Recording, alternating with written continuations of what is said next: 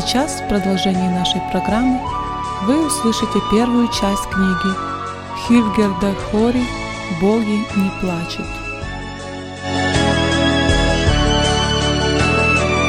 Это было как удар молнии, вспышка, преобразившая тьму и осветившая мир пронзительным, всеозаряющим светом. Эми уже исполнилось 18.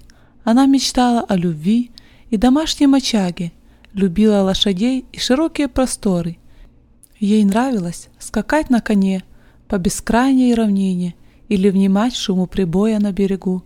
Ее семья жила в маленькой деревушке рядом со старой мельницей. Отец учил ее ездить верхом.